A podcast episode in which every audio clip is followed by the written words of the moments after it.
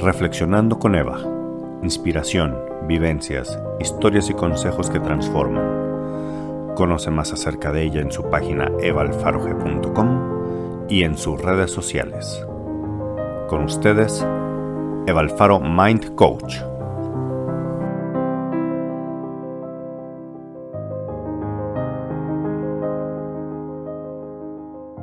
Hola, ¿qué tal? Soy Eva Alfaro y soy Mind Coach. Desde hace ya varios años me dedico a ayudar a las personas a través de sesiones personalizadas a avanzar en diferentes temas o aspectos de su vida que estén buscando cambiar, resolver o superar.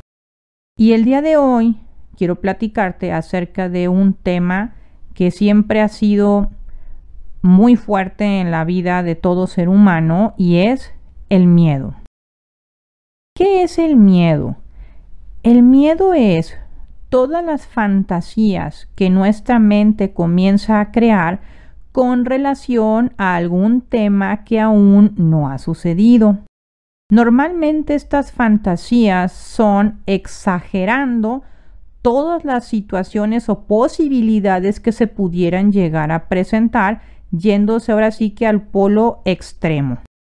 El problema del miedo es que hace que una persona se condicione fisiológicamente a comportarse como si eso ya existiera, aunque en la realidad todavía ni siquiera es una realidad. Y bueno, quiero platicarte un poquito de que esta situación lo que te lleva es a que te sientas condicionado. Y para esto, hace muchos años, alrededor de 1900, hubo un fisiólogo ruso llamado Iván Pavlov y él hizo un experimento muy famoso de condicionamiento. Lo hizo con perros y qué era lo que él hacía. Él empezó a tocar una campana cada cierto tiempo y se le daba al perro un alimento y con el tiempo empezó a repetirlo y a repetirlo y el perro cada que sonaba la campana empezaba a salivar y empezaba a comer. En lo que consistió esto que él estuvo analizando o observando es que después, con el simple hecho de tocar la campana, el perro comenzaba a salivar aunque no estuviera comiendo absolutamente nada. A eso se le llama una conducta condicionada. ¿Qué tiene que ver esto con el miedo? Que lo que va sucediendo con las diferentes experiencias que vamos viviendo a través de los años de nuestra vida es que nos vamos condicionando a creer que el futuro va a ser igual que el pasado. Y lo más interesante es que por alguna razón tendemos a enfocarnos en aquellas partes de nuestra historia que reflejan una situación negativa y la proyectamos hacia el futuro creyendo que aunque sea inclusive una situación diferente, va a terminar exactamente igual que la anterior. Hay una frase muy interesante que nos dice el doctor Deepak Chopra y nos dice así, los seres humanos son narradores de cuentos. Nos contamos historias acerca de nuestros propios pensamientos. Nos contamos un cuento. Después vivimos el cuento y decimos que es la vida. Esa es una de las principales problemáticas entonces del miedo, que el miedo te desempodera. Porque si bien tú tienes una nueva oportunidad, la vida te pone un reto diferente, pero normalmente lo que hacemos es reaccionar ante ese nuevo reto como si fuera lo mismo que experimentaste hace muchos años atrás cuando quizá en otro momento de tu vida sí estabas realmente desempoderado o no contabas con las herramientas suficientes para salir adelante de ese reto en esa época. Pero el día de hoy es importante que reconozcas que tienes otra edad, que tienes otros conocimientos, por lo cual la probabilidad de que ese mismo evento termine tan mal como el anterior es mucho más bajo. Aquí el único problema es que si tu mente está condicionada a creerlo así, es entonces cuando nuestros miedos parecieran volverse realidad.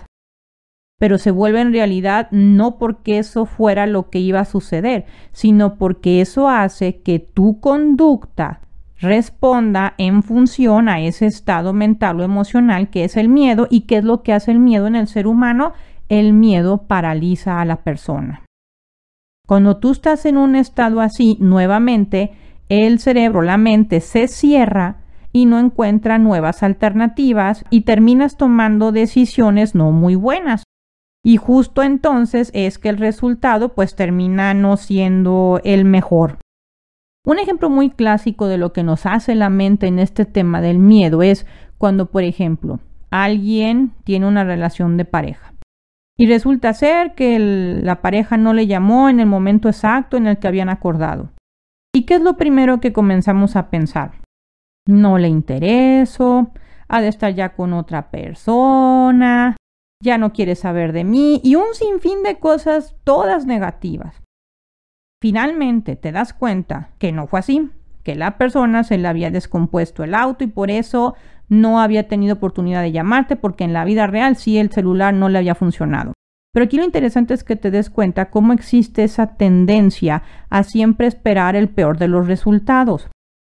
En teoría hacemos eso porque esperando el peor de los resultados si así sucediera, pues ya te preparaste mentalmente. Sí, eso pareciera que te ayuda un poquito en esa parte emocional, pero eso hace que siempre estés obteniendo ese tipo de resultados y que estés sufriendo de a gratis.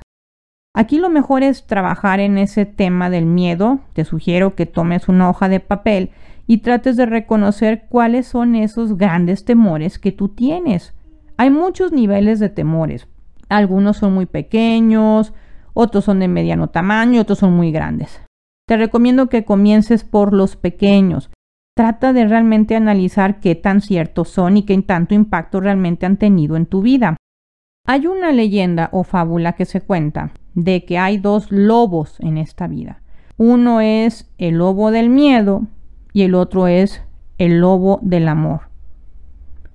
Si tú te la vives alimentando al lobo del miedo, este crecerá y engordará. Y el otro lobo, el del amor y el de la confianza, se adelgazará y comenzará a morir.